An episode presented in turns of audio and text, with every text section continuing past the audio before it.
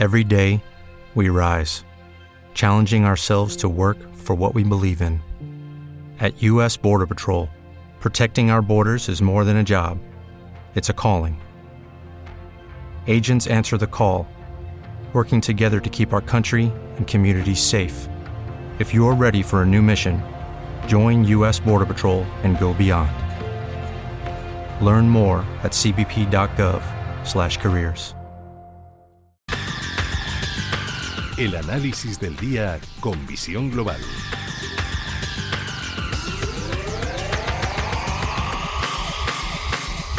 Análisis del día para el que saludamos a Luis Wenger, el gestor independiente. Luis, ¿qué tal? Feliz año. Hola, feliz año, ¿qué tal? Acabamos de conocer hace nada, unos minutos, esas actas de la FED, donde aparentemente se ve una clara división sobre lo que hacer. Em, aunque lo que sí tienen claro es que tienen el firme compromiso de devolver la inflación a la meta del 2% y, y además ningún, ningún participante en esa reunión eh, anticipa que los recortes de tasas serían apropiados en el 2023, o sea que todo apunta a que seguirán esas subidas de tipos.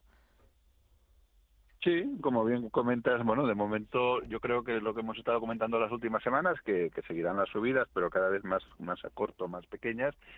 Bajar no espero bajadas de tipos para el año que viene, pero sí que se pare ya eh, yo creo que en el primer trimestre, segundo, se separará separarán las subidas y, y, bueno y la inflación al final poco a poco se irá moderando como ya estamos viendo sobre todo en Estados Unidos más que en Europa. En el mercado americano mm, eh, ha comenzado este año un poco con dudas, ¿no? Ahora después de esas minutas de, la Fed, han recortado ganancias el Dow Jones, el S&P y el Nasdaq.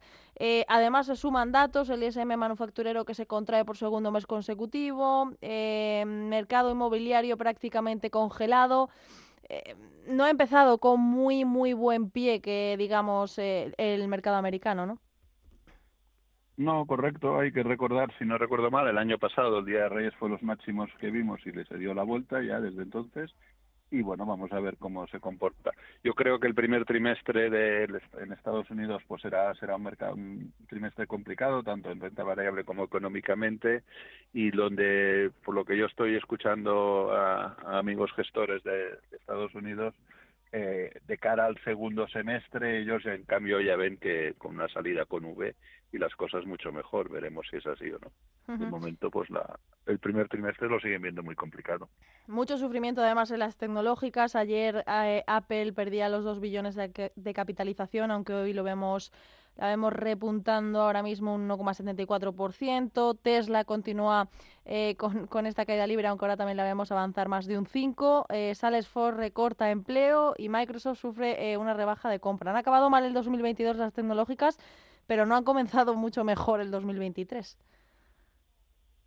Bueno, es normal. Al fin y al cabo, en el mercado solo han pasado 24 horas y entró dentro de la normalidad. Y también hay que tener presente que la, la locura que hicieron muchas de ellas desde el, susto del COVID del 2020, eh, doblando, casi triplicando el índice y, y varias de ellas multiplicando por 5 y por 10. Por lo tanto, eh, cuando hay una corrección en, eh, eh, es, una corrección fuerte y, es normal que, que, lo hayamos visto y lo que estamos viendo. Al final eh, hay que tener un poco de memoria y, mirar gráficos de, de medio largo plazo y veremos las subidas espectaculares que muchas de ellas han tenido en los últimos dos años.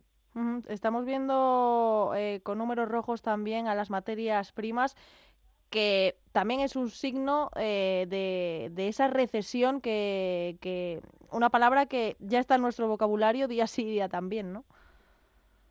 Sí, correcto. Ahí la parte positiva es sobre todo porque nos, es lo que nos hará frenar la inflación, no tan solo en Estados Unidos, sino a nivel global. El hecho de tener las materias primas y, de, y la bajada que hemos vivido los últimos meses en el Bren eh, y en el gas y, en, y, y incluso en los alimentos, pues al final lo veremos, tardará más y sabemos que el mercado, no solo el mercado en renta variable o en, el mercado eh, especula, sino luego en la calle también vemos la especulación aprovechando la, el momento de, de, inflación, pero sabemos que más tarde o más pronto se terminará frenando. Y con todo eso sobre la mesa se habla mucho de los bonos. ¿Es el momento de invertir en renta fija ahora? yo creo que es precipitarse aún, habrá oportunidades, pero creo que aún es precipitarse. Eh, la burbuja era muy grande, venía desde el 2009 y hay que ser prudentes. Eh, mientras sigan subiendo tipos, seguirá seguirá bajando la rentabilidad y, y perdón, subiendo la rentabilidad y bajando el precio. Por lo tanto, seguiremos viendo caídas en, los bonos. Y yo por eso sería muy prudente. De momento no. Si quieres coger algo que sea a corto plazo, que al fin y al cabo ya los tienes con rendimientos positivos y los teníamos con rendimientos negativos, pero a medio y largo plazo yo me bonos de de tres de tres años para arriba me esperaría aún y ya por último nos venimos aquí a España. Eh, tercera jornada de subidas en el selectivo español, en el IBEX, impulsado por los bancos que no han comenzado mal, nada mal este nuevo año, ¿no? Bueno, es muy largo el año y conociendo, conociendo la banca no, no tendría mucha prisa. Es un sector que viene muy muy tocado desde hace muchos años y por lo tanto hay que ser muy prudente con él eh, pero bueno, ya, ya le va bien que de vez en cuando suba, ¿no? Y que haya como empezado con buen pie el año, pero eh, con el sector bancario, al fin y al cabo, hay que tener teniendo mucha prudencia.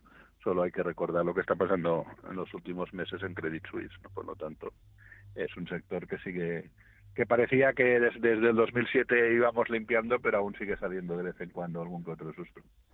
Pues Luis Benguerel, gestor independiente, muchísimas gracias por este análisis y feliz Día de Reyes, feliz cabalgata y, y feliz año de nuevo. Un abrazo. Gracias igualmente, feliz año a todos.